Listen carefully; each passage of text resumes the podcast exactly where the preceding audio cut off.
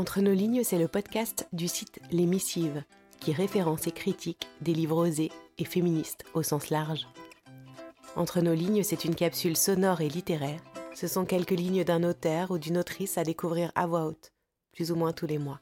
Je suis Marie-Émilie, je suis comédienne. Et entre nos lignes, c'est une dose de pensée inspirante, engagée et féministe, avec des mots qui m'ont touchée selon l'humeur ou l'actualité. Bonne écoute.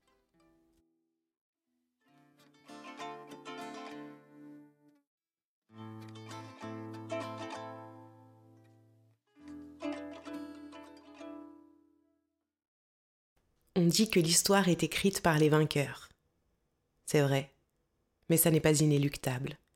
Il dépend de nous de ne pas coller au point de vue des dominants. Il s'agit d'un choix. Ouvrons notre focale. Notre histoire commune est beaucoup plus vaste que celle qu'on nous a apprise à l'école.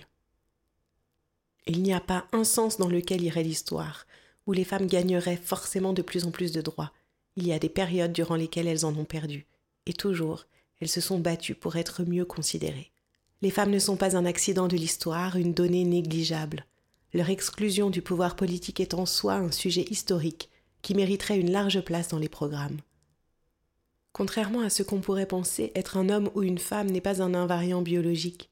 Ce n'est pas juste comme ça. Chaque époque réinvente ce que cela signifie, y compris pour les pratiques qui paraissent les plus naturelles. Prenons la sexualité. Entre le Moyen Âge qui imaginait les femmes avec un appétit sexuel dévorant et le XIXe siècle qui les pense totalement désintéressées par ces choses vulgaires, on voit que la sexualité n'est pas naturelle. Elle est une pratique sociale façonnée par le contexte qui nous entoure. Enseigner cette histoire, c'est donc apprendre que rien n'est gravé dans le marbre, même le sexe. Tout peut changer. Chacune peut inventer sa manière d'être. Chacune peut inventer sa manière d'être.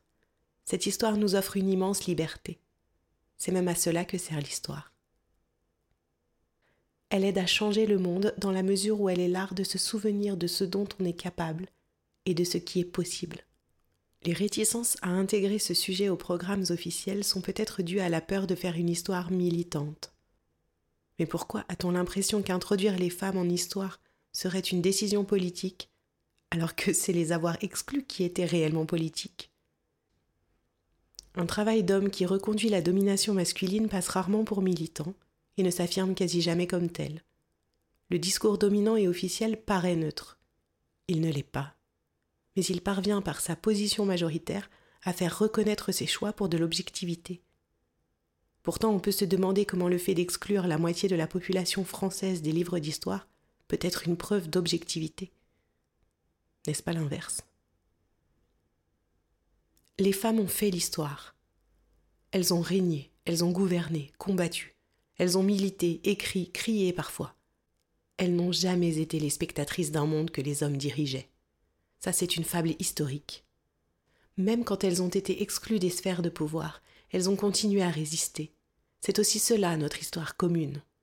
Et l'histoire des femmes, ce n'est pas que l'histoire des femmes. C'est également la vôtre, messieurs. Vous êtes, vous aussi, les descendants de ces femmes qu'on a oubliées et réduites au silence. Ne les laissez pas disparaître une nouvelle fois. Elles doivent exister dans notre mémoire et notre histoire. Sans elles, nous ne sommes ni complètes ni complets. Merci d'avoir tendu vos oreilles.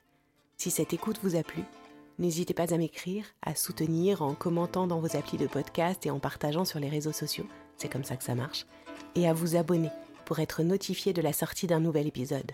Et surtout, n'hésitez pas à m'envoyer vos coups de cœur littéraires et féministes. À bientôt!